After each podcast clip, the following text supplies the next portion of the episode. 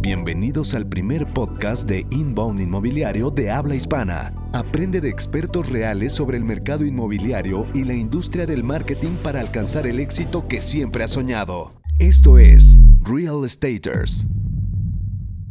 Bienvenidos a Real Estaters. Eh, hoy hablaremos de consejos de venta para asesores inmobiliarios con Oliver Sarabia. Mi nombre es Carlos Andrade, director comercial de Próxima Desarrollos. Yo soy Enrique Shakur, director de Qualium. Y yo soy Oliver Sarabia. Así es. New Business en Qualium, es correcto. Oliver, pues antes de nada un placer tenerte por acá. Muchas gracias. Eh, porque nos puedas acompañar. Y la verdad es que hoy queremos darle eh, un pequeño cambio al trasfondo del programa en cuanto a que hemos sido una línea muy hecha para el marketing, para todo el tema digital que nos apasiona y para ahí vamos. Claro. Pero una creencia que tenemos tanto Kike como yo es que a día de hoy la venta sigue siendo parte de un todo que sí es clave el tema del marketing digital, eh, la venta es fierce digital, pero no podemos obviar que en el proceso hay una parte humana muy importante aún para hacer algunos puntos muy sencillos, cada vez es menos importante, pero aún sigue siendo muy útil y clave en el proceso el que un asesor haga un buen trabajo con la persona interesada. Entonces por eso te tenemos acá y queremos platicar de varios temas de este punto contigo. Por supuesto, claro que sí. De hecho, yo pienso que hoy en día la parte de la información y el conocimiento va muy de la mano justamente. Eh, me he topado con muchos casos en los cuales están ambos lados de la balanza, tanto el comprador que cree que sabe mucho como el vendedor que ya no tiene interés en conocer más al respecto del tema, ¿no? Yo siempre quiero ejemplificarlo con la parte muy chusca, ¿no? Los retos que tenemos hoy en día con la adquisición de conocimiento y la motivación misma para poder compartir ese conocimiento. Un claro ejemplo que pasa todos los días y no en las ventas es, por ejemplo, algo con matemáticas, ¿no? El típico estudiante que quiere ver psicología o mercadotecnia, un decir, por ejemplo, y no quiere saber nada de matemáticas. Y cuando le dice el maestro, oye, pues hay que aplicarte porque al final de cuentas te va a servir para tus herramientas cotidianas y siempre la respuesta, ¿de qué me sirve saber la fórmula general? ¿no? ¿Cuándo voy a comprar tortillas y ocupar eh, la raíz cuadrada? Entonces, ese tipo de miedo ¿no? a la negatividad, a conocer más información al detalle, pues nosotros lo denominamos con un tipo de miedo epistemológico. Es como el obstáculo o la confusión a adquirir mayor conocimiento. ¿Tú crees que la gente, o detenernos un poco, los asesores muchas veces tienen miedo a tener más conocimiento? Sí, justamente por lo mismo, ¿no? Porque piensan que el, el arte de vender es justamente eso, ¿no? Persuadir, convencer y lograr eh, cerrar la venta. Pero no, va más allá de todo eso, va a conocer tu producto, ser fan de tu producto. Porque yo siempre he pensado que aquella persona que no sabe qué es lo que está vendiendo y mucho menos no lo utiliza, ¿cómo puede compartir esa visión? Y es ahí donde entra la parte de la empatía con el comprador, ¿no?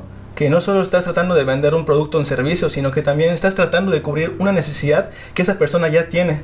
Entonces, si logras empatizar a través de conocer y ser fan de tu producto, muy seguramente vas a poder cerrar una venta. Dicho esas palabras, suena con bastante lógica y sí, hace sentido, ¿no? Hace todo el sentido del mundo y, y, lo padre es que venga alguien y lo baja a la tierra y lo exprese de esta manera porque es mucho más sencillo para la gente que lo escuche poder aplicar. Tienes razón en cómo vas a vender un producto en el cual pues no, no confías o no lo conoces, o sea, a lo mejor no confías en él porque no lo conoces suficiente, ¿no? Así es. Y, pasa mucho que a veces el, conformismo, y eso sí creo yo, el conformismo que está en, ahora sí que si todos hablan del mexicano que es conformista, el latinoamericano es conformista, yo creo que viene del miedo, ¿ah?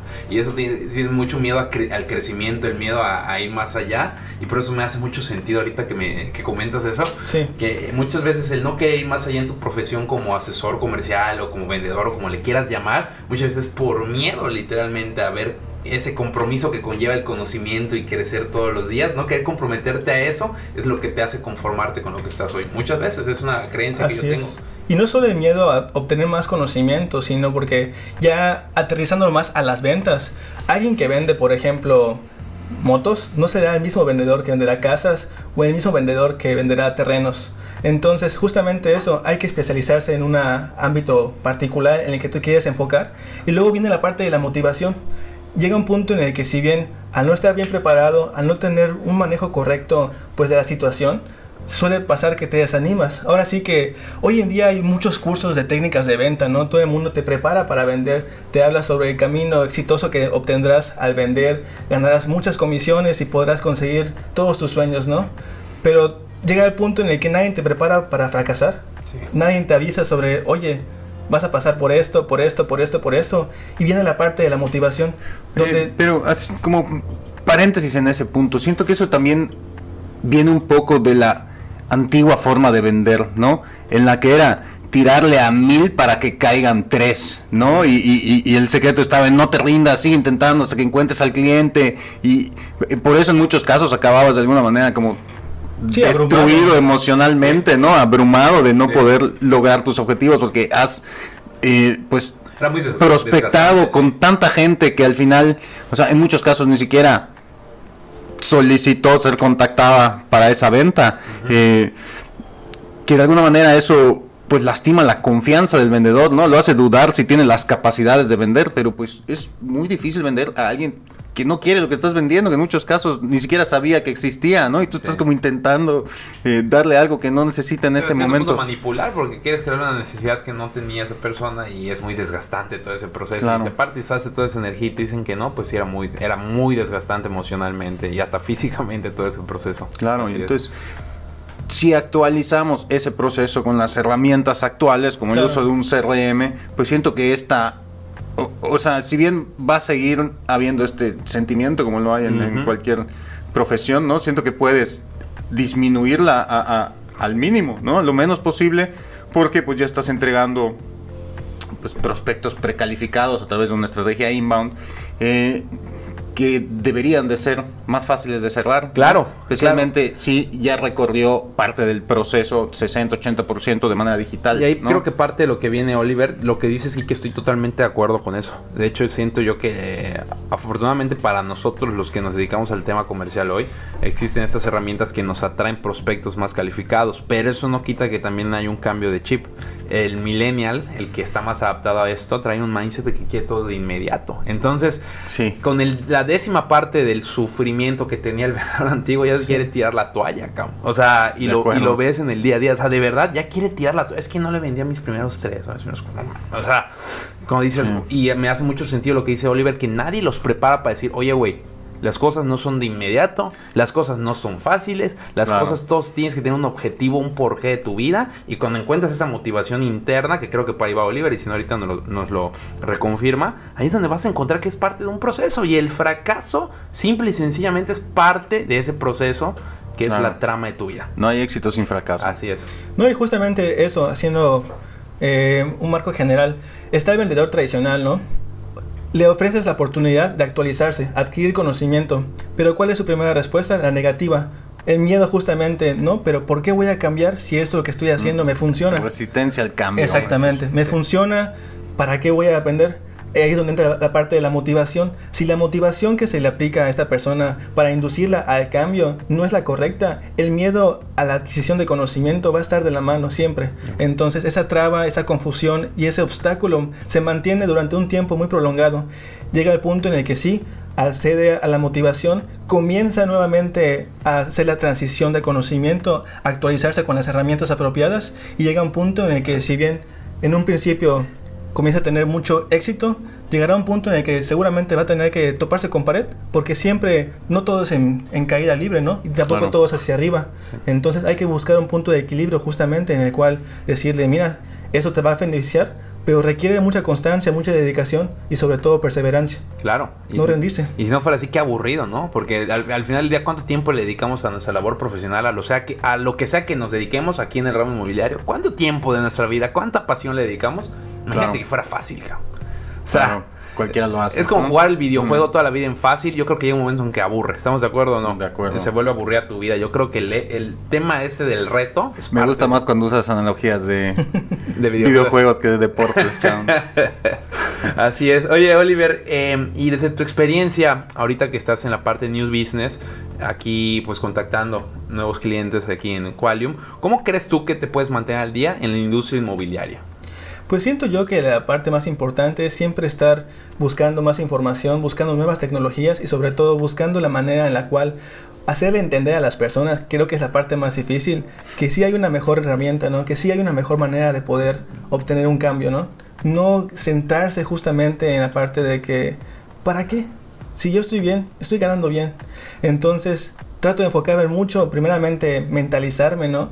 Eh, yo siempre he pensado en las ventas que el no ya está.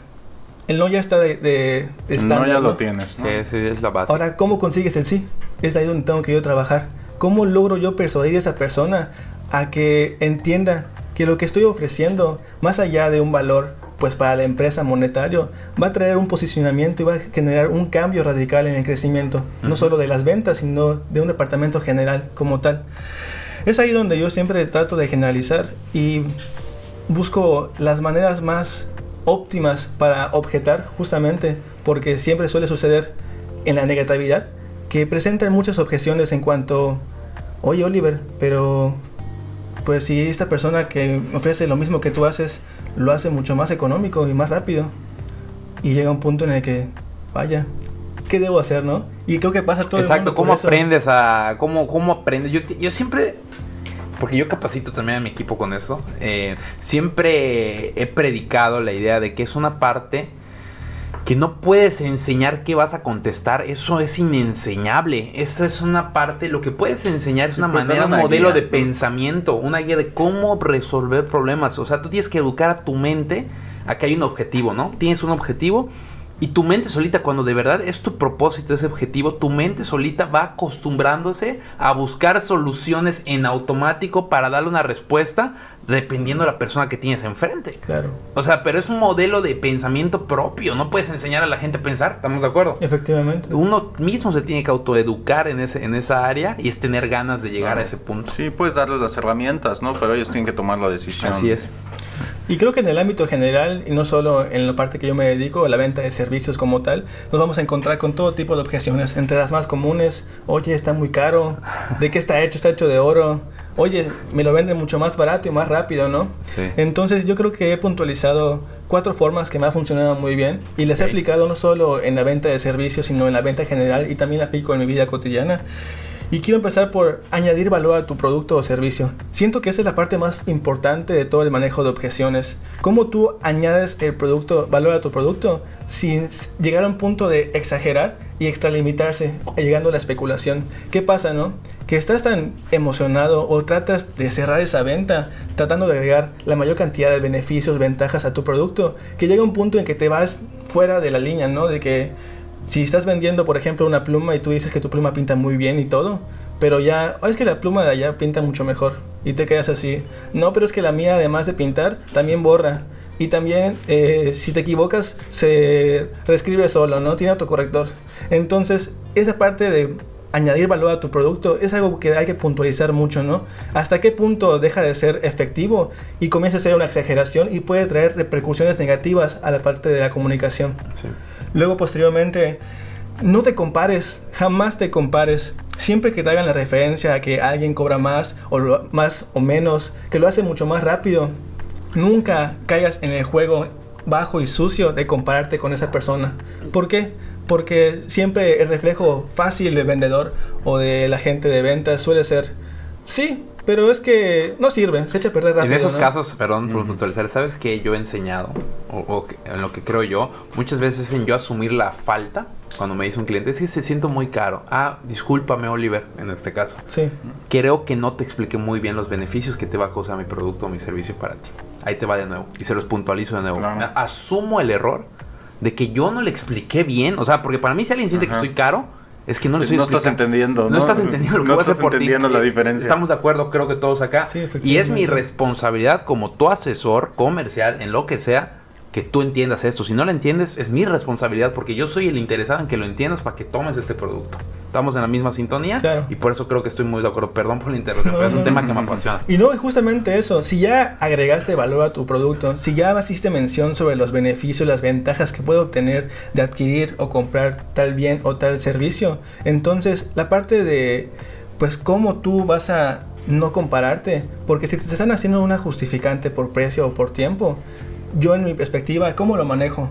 ok, seguramente su producto, su servicio es muy bueno, pero va dirigido a otro público. Si tú llegaste hoy en día conmigo es porque tú piensas que podemos cubrir esa necesidad y estoy seguro que podemos superar tus expectativas. Entonces, no hiciste menos ese producto, hiciste referencia que funciona para un público específico, pero tú no eres ese público específico, tú eres mi público y yo me voy a encargar de que, yo cubra tus expectativas y que las supere. Claro. Lo siguiente, otra parte muy importante, está bien negociar. Yo estoy muy a favor de negociar, ¿no? Llega un punto en el que si bien ya agregaste valor, ya hiciste mención a que tu producto se diferencia de los demás, llega la parte en la que, ok, ¿cuánto me va a costar? ¿Cuánto puedo obtener de ti? Negociar el precio. Exactamente. Y está bien negociar, pero nunca te pongas a pelear por precio. Porque si te pones en esa batalla de quién cobra menos, seguramente no vas a ser reductuable para ti. Sí, entramos de nuevo, creo que lo tocamos en el hace dos programas, Quique, ¿te acuerdas de lo de la compra por necesidad y la compra por emoción? O sea, cuando tú compras por necesidad te metes en una guerra de precios, o sea, literalmente. Cuando tú generas una, un público cautivo y le logras expresar bien lo que vas a hacer por él, lo que le vas a resolver, se, se vuelve una compra emocional. Entonces el precio ya no es el diferenciador más grande de la compra. Entonces yo creo que hay que entrar en ese nivel porque si no, ¿qué empresa va a ser rentable? Si entras a, una, si todos cobran barato, ¿no? si todos compiten por precio. Sí, se, prostituye. Eso es lo que pasa con, con industria. Cuando todos entran por precio, se prostituye realmente. Se prostituye realmente todo el sector y pues no contribuye a que la industria vaya creciendo. ¿Por qué? Sí tienen que haber competencias, no tiene que haber monopolios, ¿por qué? Porque eso regula el precio y sí tiene que haber ciertos niveles y parámetros. Pero dentro de esos niveles y parámetros, yo creo que no hay que prostituirse nunca. O sea, tú tienes que saber bien qué valor estás dando, toda la estructura que te conlleva y el esfuerzo que te conlleva poder entregar ese valor al mercado. Así es. Y, y saber que es un negocio. O sea, yo creo que todos en este mundo, los que somos empresarios, o, los que trabajamos como profesionales independientes valoramos el tiempo y la pasión y todo lo que genera poder crear un negocio y cobrarlo bien. Así es. O sea, y no, y, por eso yo creo mucho que el precio, para mí, nunca debe ser el número uno en el cual competir. O sea, a mí no me o sea, yo no soy un creyente en competir por precio. O sea, a mí me apasiona crear conceptos realmente impactantes para un mercado y comunicárselo también a ese mercado que venga y me compre al precio que es. O sea, así lo veo yo. No, y al final de cuentas va justamente, tú sabes mejor que nadie, y yo siempre hago hincapié en esto, ¿no? Si tú estás vendiendo cierto producto o cierto servicio y no eres consumidor de tu producto o servicio, no eres tu fan número uno, es muy difícil poder creértela, ¿no? Porque creo que mejor que nadie, solo tú sabes qué has hecho para llegar a ese punto, ¿no? Cuánto te has equivocado, cuánto has tenido que mejorar. Entonces, ¿por qué llegar a un punto en el que tienes que tú reducir pues tu beneficio, ¿no? Con tal de poder cerrar ese cliente. Es ahí donde yo hago mucha mención a que no te aferres a un cliente en particular. Alguien que sí está interesado pero no está listo, no va a estarlo porque tú quieras más o porque le bajes más de precio. Si no está listo para comprar en ese momento, dale su espacio y seguramente pasará en un momento en el que las circunstancias sean apropiadas y llegue el punto en que se dé la venta. Y permite que las herramientas de marketing sigan haciendo su labor con ese cliente. Sí. Siguen en la nutrición. Exactamente. Entonces llega un punto en el que te estás aferrando. Tengo que cerrar, tengo que cerrar, tengo que venderle. Y no, es un desgaste emocional, un desgaste motivacional y llega un punto en que pasas al siguiente prospecto, al siguiente cliente y estás con la expectativa. ¿Será que tengo que otra vez pasar por lo mismo una y otra vez? ¿Sabes qué he detectado yo? Fíjate que en los 10 años que llevo dedicándome al sector comercial, yo no me había dado cuenta hasta ahora me he percatado que hay una energía en los asesores que más venden de cualquier cosa muy particular. Es gente que se sabe buena en lo que hace. O sea, de verdad, no sé si sea verdad o no, pero se, cree buena en lo que hace, o sea, se la cree. Lo transmite. Luego puede ser que no, no, no, sé si es el que más sabe, pero al menos eso transmite. Uno. Y dos, su energía con el cliente es estoy aquí para apoyarte, te puedo resolver todo pero no me urge venderte. O sea, ah, pero cuando llega el momento de negociar son fríos. O sea, no se echan para atrás. O sea, es una energía muy particular y no están, no parecen perros hambrientos detrás de, la presa. Claro. O sea, literalmente son asesores con mucha autoconfianza y qué le transmite a, por ejemplo, alguien que quiere comprar una casa, un terreno, ¿qué necesita sentir esa persona? Confianza. Y tú ves a alguien frío que está en disposición de apoyarte, que no duda y tampoco te está tosigando, pues te da confianza de manera natural. Pero yo sí he visto que la gente quiere vender. ¡ah! de verdad tiene picos altos, picos bajos y no es una constante. Y la gente que es constante veo que mantiene esa energía. O sea, y es algo que observé y lo he visto alrededor de 10 años porque me puse a ver, oye, este era el mejor vendedor acá, este acá, este acá, este acá, este acá. Y todos han mantenido esa energía. Y creo que cuando tú te pones en pos del servicio, te crees el mejor en lo que haces o uno de los mejores en lo que haces y no tienes hambre de venderla a todos, sino tienes hambre de dar el mejor servicio a todos y nunca dudar en la negociación, porque ese es el punto clave del cierre, la negociación final. Ahí no puedes tasabillar, ahí no puedes dudar, no puedes balbucear, frío, papá. Y si no se dio, no pasa nada. Así es. Pero cuando en la negociación final tú eres frío y negocias de manera correcta, vas a cerrar la mayor cantidad de ventas. No, y ahora que estoy en este lado de, de la parte de los servicios y que trabajo de la mano con una agencia de marketing y a quien le rindo mis reportes pues son al director general, pues trabajo muy de la mano, ¿no? Y veo una perspectiva muy diferente y he entendido que ya hoy en día el agente de ventas funciona únicamente como traductor entre el mensaje encontrado por la, por la empresa y lo que la persona o el comprador final quiere obtener. Es decir, hoy en día... Felicidades, ¿no? Está muy bien eso que acabas de expresar. Sí, porque y volviendo al punto de conocimiento, hacía mención a que hoy en día los compradores creen que saben. Y sí, efectivamente, seguramente conocen mucho al respecto. Porque antes de comprar, como bien se mencionaba antes, el proceso de compra ya se hace de manera quizás un 60-70% sin ayuda de un agente de ventas, ¿no? Pero entre tanta información, ¿cómo saber cuál información es verídica, real? Porque hacíamos mención hace un momento, ¿no? Cuando te enfermas, ¿qué pasa? Eh, checas en internet, me duele la cabeza, tengo ojos rojos y tengo las manos hinchadas. De los síntomas, ¿no? A ver, ¿cuál es la solución? Cáncer de cerebro. Entonces, estamos buscando información, estamos buscando pues referentes, ¿no? Son como doctores de la información los vendedores de ahora. Exactamente. Entonces, ok, alguien ya buscó información, encontró un mensaje. ¿Qué es, ¿Cuál es nuestra función final?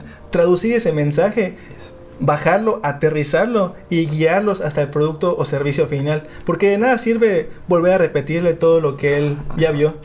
No, simplemente hacer preguntas exploratorias, entender qué es lo que está tratando de conseguir. ¿Cuál es la motivación detrás de esa compra que está pensando en hacer, no? Sí. ¿Por qué lo quieres? Porque a lo mejor eso que estás queriendo hacer no es la solución y la solución sí la tengo, nada más no es eso que tú estás buscando, ¿no? Entonces, guiarlo por el camino adecuado para que realmente Así es. pues compre lo que estaba buscando, ¿no? Y creo que toda llamada exploratoria tendría que llevar ciertas preguntas para entender cuál es la meta final de ese prospecto. Primeramente, entender cuál es su reto o motivación. Ok, tú estás llamando o estás queriendo obtener información, ¿por qué? Posteriormente, ¿cuál es la meta a la cual tú quieres llegar? Ok, me acabas de comentar que tu reto es conseguir información para poder definir este proceso o servicio. Ok, ¿cuál es la meta? ¿Qué esperas tú obtener de esto, no? Ahora, ¿cuál es tu obstáculo? ¿Qué es lo que te está hoy en día impidiendo tomar esa decisión? Ahora, seguidamente, ¿ya es ideado un plan de acción para poder llevar estos pasos a una meta? Sí, literalmente lo vas dirigiendo para, que, él, para que él solo entre en conciencia de lo que está buscando y, y si lo que está buscando es lo que tú ofreces, ¿para qué te vas a tu lado? Ya estoy acá. Y si no es lo que buscas, el asesor correcto lo va a dirigir a otro lado, porque ese cliente cuando te requiera de verdad, o te uno, o te refiere, o dos, si te necesita, va a ir contigo. De acuerdo. Sí, y así te traduces mucho tiempo optimizando y eficientando tus procesos. Así es. ¿A qué me refiero con esto? Hablando particularmente de terrenos de inversión, que hoy en día es el boom en Yucatán y en México particularmente, eh, supongamos una llamada exploratoria con una persona que está interesada en un terreno de inversión, mi primera pregunta es saber su reto, ¿no? ¿Qué espera obtener de mí? Si de, su llamada me hace referencia que quiere construir el próximo año, yo ya no tengo nada más que hacer. No. O sea, ni insistirle, ni intentar venderle, ni intentar añadir ventajas que no existen o expectativas que podría obtener, porque yo ya estoy fuera de mis casillas, ¿no? Mi función acá correcta sería pues agradecerle por el tiempo y dirigirlo al lugar correcto. Efectivamente.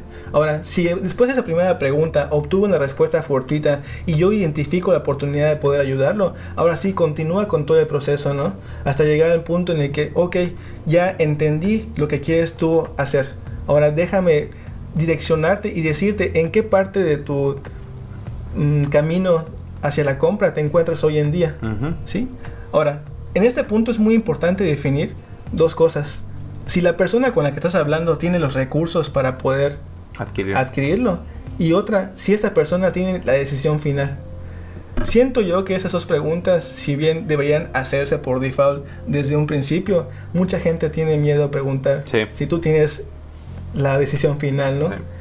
Y esto pues suele pasar que de verdad desmotiva muchísimo, ¿no? Porque ya pasaste mucho tiempo mandando cotizaciones, ya esa persona te preguntó tanto como quería saber, hiciste todos tus esfuerzos para responderle tanto como pudieses y llega un punto en el que déjame checarlo. Sí, uno de los errores más, más, básicos de... Lo voy a consultar con mi mujer. Exactamente. Uno de los errores más comunes que yo encontré en el proceso comercial de cualquier asesor es que quieren quieren como que deshacer las objeciones en el momento del cierre y es el peor momento para entender qué objeciones hay. Las objeciones tú debes conocerlas desde antes de dar tu speech.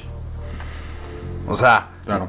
ahí ya preguntas, oye, por ejemplo, Oliver, si tú vieras que lo que yo te ofrezco soluciona tus necesidades, entra dentro de tu presupuesto y te doy confianza con mi servicio, ¿tendrías algún problema en tomar la decisión de adquisición esta misma semana? Pues no. ¿O hay algún otro detalle que te podría impedir? Y ahí ya le estás preguntando, ¿sí o no? Y si él te dice, es válido, ah, entonces tengo que trabajar estas objeciones durante todo mi proceso con él, de acompañamiento, para que él pueda tomar la decisión de comprar. ¿Estamos de acuerdo o no estamos de acuerdo?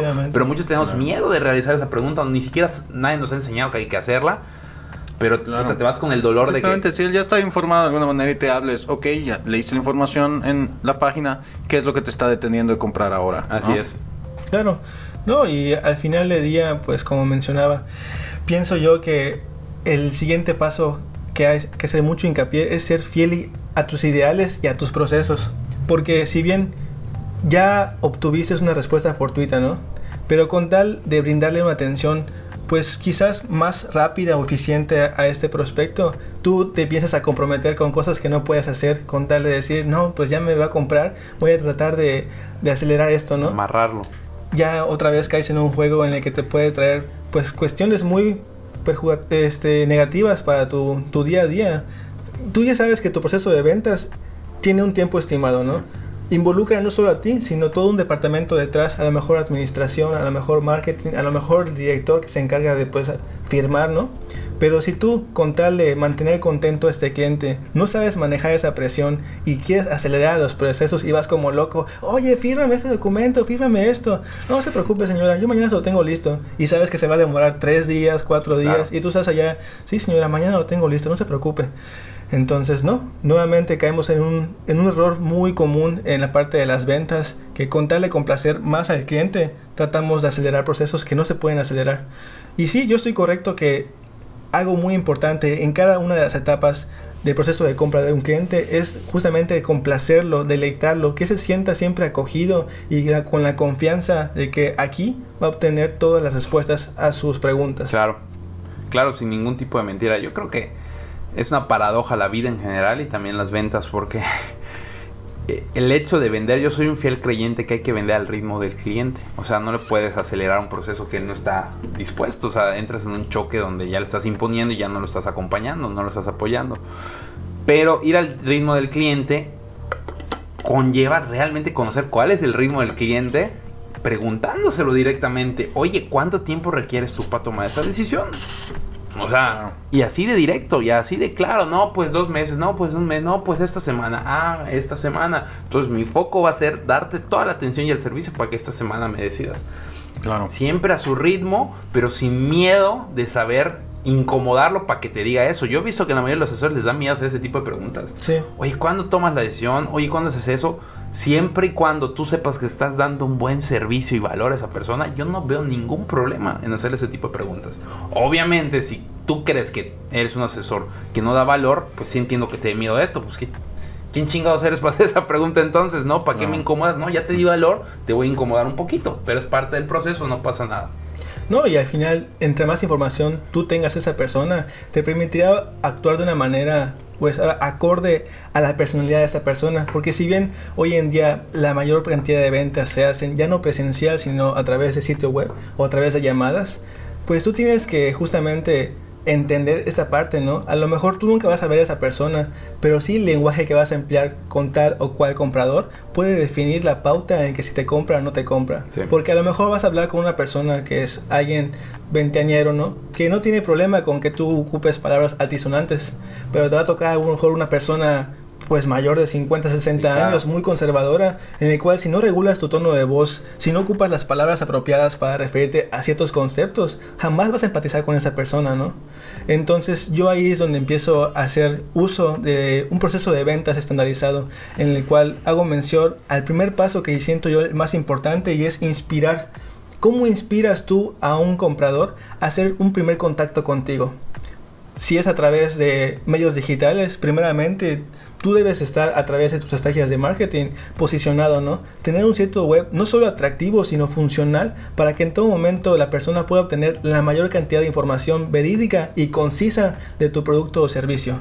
Si es a través de un punto de venta físico, ¿cómo tú inspiras a esta persona? primeramente que tus aparadores se encuentren limpios, bien exhibidos, siempre tu producto principal a la vista, ¿no? Y que la gente de ventas esté totalmente pulcro, limpio y alineado con un lenguaje apropiado para el público al cual va dirigido, ¿no? No sé qué tan bueno sea tocar este tema, ¿no? Pero yo hago mucha referencia a que pues los valores se tienen que seguir conservando y que sí es muy importante la apariencia final del vendedor. ¿Por qué? Porque si bien alguien que te venda con chanclas te va a vender igual que alguien que se venda con zapatos lustrados. Siento yo que eso es un aspecto muy importante, ¿no? Si estás en una, en una tienda tratando de ofrecer un producto o servicio premium, que aunque no lo fuerza por la categoría, tú debes creerte que tu producto o servicio es el mejor. Entonces tu imagen debe ir acorde con los valores de la empresa y la misión de la misma. Vas a ver a un cliente que a lo mejor viajó desde otro estado de la República para poder conocerte a ti, para que tú puedas presentarle ese producto o servicio y vas a llegar a recibirlo con una camisa abierta, con una bermuda y con chanclas. Entonces, ¿qué inspiración, qué confianza vas a brindarle a esta persona, no? Sí, ahí creo que entra un poco el sentido común también, que, es el menos común de los sentidos. Ojo, creo que me han visto, tengo colita, tengo barba, pero obviamente dependiendo el... Eh, así no, pero o sea, hay, hay, cuestiones de moda y hay cuestiones, o sea, puedes tener tu barba bien recortada, exactamente, o sea, pelo bien cortado, decente, puedes tener tatuajes, no pasa nada, o sea... Sí, pero no vas a vender un, edificio exclusivo en la zona más nice de toda la ciudad en chanclas y bermudas, o sea, es, claro. Eh, eh, y digo, si estás en la playa Ay, bueno, ahí... Le estás vendiendo ahí el estilo de vida, Exactamente, tienes que tener sentido común y ahí sí estoy de acuerdo contigo en que hay que guardar cierto lineamiento personal para poder dedicarte a esto, claro que sí. Es, o sea, siempre entrando a ese punto del sentido común que es a veces difícil de definir porque es sentido común, o sea, pero, pero sí, estoy de acuerdo. Entonces, yo que ya lograste inspirar a esta persona, a este prospecto, a que hiciera el primer contacto por cual fuese que sea el medio que escogió, ¿no? Ahora, el siguiente paso que yo siento que debes aplicar es comprometerte. En este aspecto, tienes que tú ponerte la camiseta de la empresa. En primer es inspirar, luego es comprometerte. Sí. Te comprometes con la persona y con la empresa a transmitir y traducir ese mensaje que encontró contigo y que fue por lo cual fue inspirado y transmitirlo a esta persona. Te comprometes como tratando de hacerle saber todas las promociones vigentes, tratando de hacerle saber que a lo mejor tu producto no es el apropiado para él, pero puedes direccionarlo con alguien más. Te comprometes a hacerle saber que hoy en día tú tienes lo mejor que se encuentra en el mercado por tal o por cual este, razón. Entonces aquí es muy importante saber si tú como agente de ventas, ya no como dueño, director de operaciones o como gerente comercial, si tú como agente de ventas realmente estás comprometido con tu producto, lo conoces, te apasiona, entonces sí, será muy fácil poder hacer ese match con el, con el cliente, ¿no? El compromiso real. Ahora, el siguiente paso, ya hiciste primer contacto, ya te presentaste con la persona, eh, ya le hiciste saber cuáles son las promociones vigentes, ¿no? Cuáles son los precios, la información general. Ahora viene la parte de enamorar. ¿Cómo enamoras a esta persona, no? Deleitarla, ¿no? sí, efectivamente. Eh, la parte de enamorar es un paso que creo que va a marcar si la persona termina comprando o no. En ese punto es muy importante ok, esa persona ya conoce la información general, todavía tiene algunas cuantas dudas sobre los detalles particulares, eh, pero aquí es donde te corresponderá hacer el marcador diferenciador que permitirá enamorarse a este cliente de tu producto o servicio. ¿Cómo puede ser esto, por ejemplo? añadiendo justamente valor a tu producto. Aquí es muy importante resaltar y adjudicar la mayor cantidad de ventajas y beneficios de tu producto sin hacer comparación a otro. Ok, si tú compras esto, obtendrás esto, esto, esto, y las ventajas que vas a recibir van a ser estas, estas y estas. A medida que tú vayas sacando más ventajas y más beneficios, seguramente le vas a generar muchas más dudas. Entonces es aquí donde tú tienes que identificar cómo lidiar con estas dudas. Ya no son objeciones, porque tú ya conoces a tu prospecto, ya has entablado con él una relación de compromiso. Aquí nada más es resolver esas dudas puntuales. Sí que él entienda cómo realmente está beneficiando a su vida eh, eh, ese producto o servicio que está adquiriendo. Sí, y la parte final del proceso de compra ya está enamorado, ya ha, tomado la decisión que tú puedes lidiar y satisfacer esas necesidades, viene la parte de celebrar. En la parte de celebrar todavía no estás vendiendo como tal. En la parte de celebrar tú intentarás nuevamente añadir más productos o servicios a su compra final. ¿Por qué? Porque si él ya leyó, ya aceptó comprar tal producto, tú en esta parte vas a decirle, oye, pero también tengo esto que puede... Exactamente. El upsell es el... esta campanita que va toda madre con tu bicicleta. Exactamente. El upsell es el secreto de los negocios hoy. Sí. Estoy de acuerdo con eso. Entonces, aquí es donde muchas personas, ok, ya le vendí, listo, fírmame, págame, ahí nos vemos. O ya, o ya tengo una persona que ya tomó la decisión de comprarme, ¿por qué no le ofrezco algo adicional más? Igual y, y eso es rentabilidad pura para los negocios. Pero es aquí donde nuevamente entra la parte de los si compras dos lotes, nomás pasa una escritura, porque no aprovechas? Exactamente, sí, sí, siempre una, un upsell, exactamente. Y que no se te vea el hambre nada más que de, querer venderle más, porque si ya viste, hay dos opciones o dos alternativas que yo vislumbro, ¿no? Una como ya le vendiste algo y ya no quieres moverle nada, ¿no? Y terminas como que, ok, muchas gracias, ahí nos vemos, ¿no?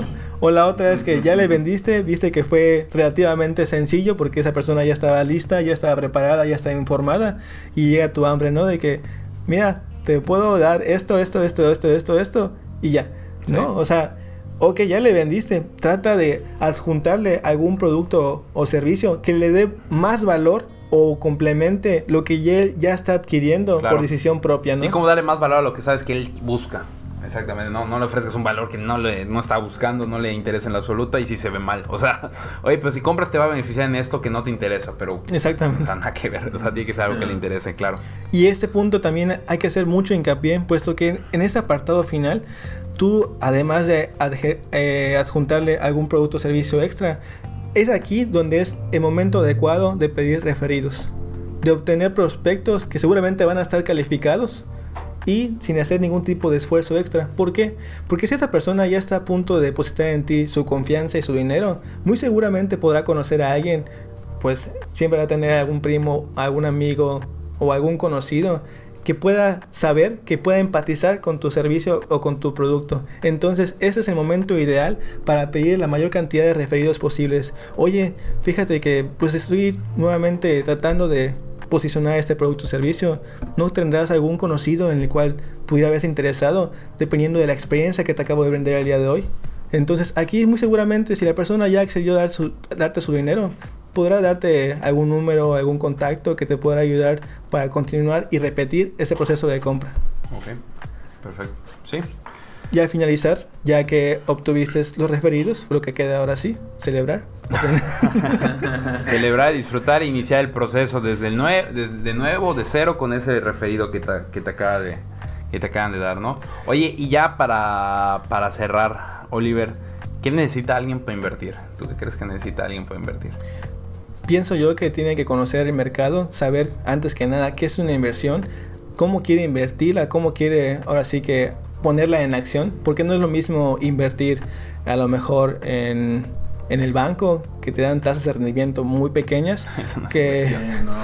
con trabajo y la inflación, ¿no? A ver, si no supera la inflación, no estás invirtiendo tu dinero, eso es un, eso es un concepto.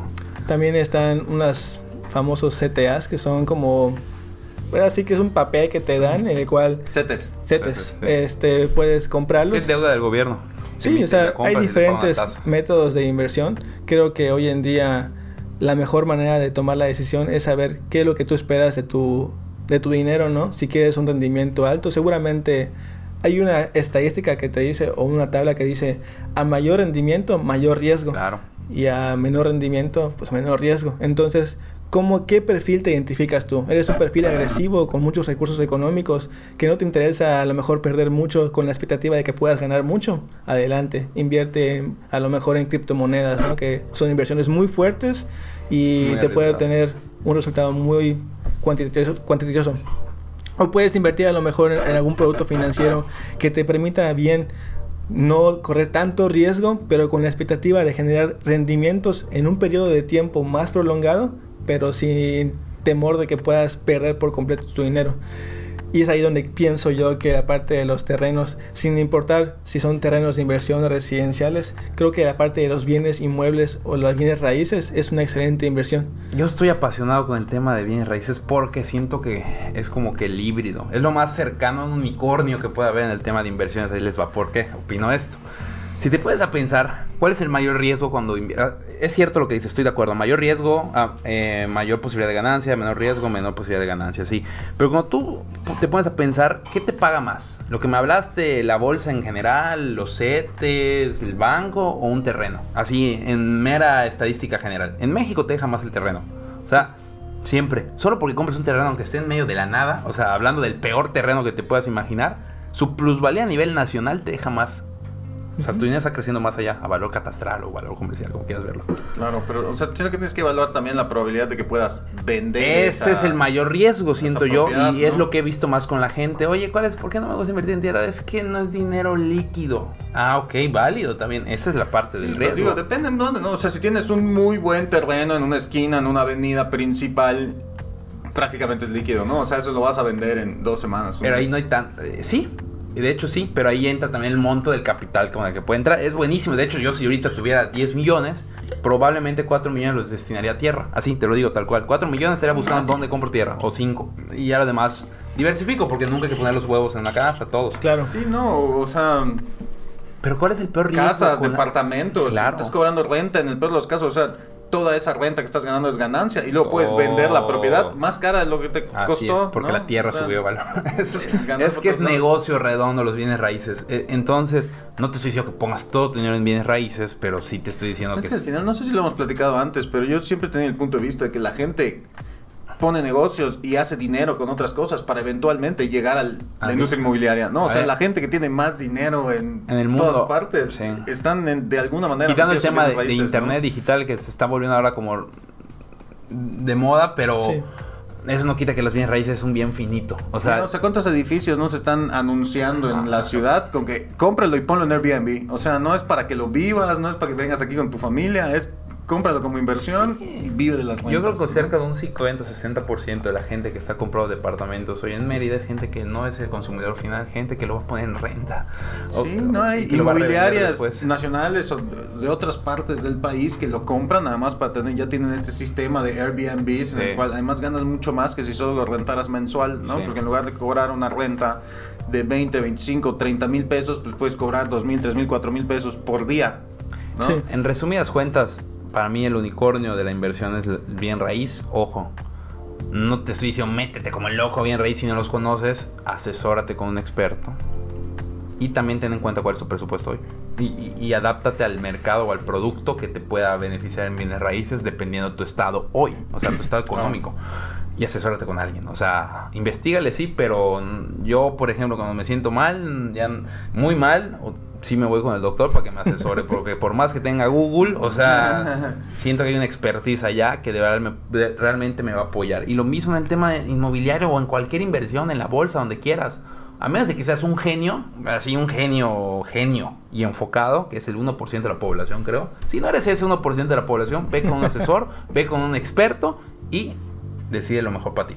¿Estamos de acuerdo o no estamos de acuerdo? De acuerdo. Exactamente. Pues no sé si tengan algo más que agregar. Pues yo en la parte de los terrenos justamente escribí un artículo hace unos días. Eh, hacía referencia a que, por ejemplo, en el caso de la tierra, la tierra es un producto limitado. Nadie está haciendo, creando más tierra para poder expandirse. Ah, bueno, menos en Dubai que ahí sí crearon tierra. pero, pero nadie está haciendo más tierra, ¿no? Entonces, si bien hoy en día los terrenos de inversión para los yucatecos, comprar un pedazo de tierra, una extensión de tierra virgen en un punto a lo mejor algo distante de nuestra ciudad, hay que entender que esa tierra va a ser tuya. En el peor de los casos, pues hace tener un patrimonio el cual el día de mañana podrás, si bien tú no aprovecharlo, seguramente tus hijos sí van a poder hacerlo. Entonces hay que puntualizar esa parte. Los terrenos de inversión son una excelente oportunidad para hacerte de un patrimonio a un muy bajo precio. Así es. Y que puede explotar en cualquier momento y tal vez no seas tú, o tal vez sí seas tú. ¿Sí? Si eres joven, seguramente va a ser para ti. O en el peor de los casos, para tu hijo, para tu sobrino, para, no sé. El que va a disfrutar de un, así que un patrimonio muy bueno a coste muy bajo o nulo. O sea, esa es la realidad. Así es. Pues ya está. Pues no sé si tengan algo más que agregar. Quique. No, la verdad, este, buen programa nuevamente. me gustaría nada más invitarlos a todos a seguirnos en, redes sociales. Ya saben que estamos en eh, Instagram como arroba realstatersmx, eh, estamos en Apple Podcast, estamos en, Google Play, em, en Spotify, ¿no? Entonces si nos regalan una reseña, eh, una buena calificación, un compartido, cualquier cosa, de verdad nos ayuda muchísimo, ¿no? Para que este podcast pueda llegar a muchísima más gente y eh, pues podamos seguir trayéndoles información de valor cada semana, ¿no? Que no hemos fallado un solo episodio. Ni vamos a fallar. Dos episodios ya. No vamos a fallar. Así es. Eh, también pueden encontrar la empresa de Kike como arroba Qualium, MX. Así es, en todas las redes sociales. Y como Eshakur, arroba Eshakur, con X. Eshakur. Eh, Oliver, tus redes sociales, ¿manejas redes sociales? Sí, estoy como Oliver Sarabia en todas, en Facebook, Instagram, Twitter y ya. Perfecto. ya no tengo. y un servidor, pues me pueden encontrar en Facebook e Instagram, en Facebook como Carlos Andrade, en Instagram como sea punto Lerios y pues nada, agradecerles su presencia como siempre y que tengan un excelente día. Nos vemos la próxima semana. Chao.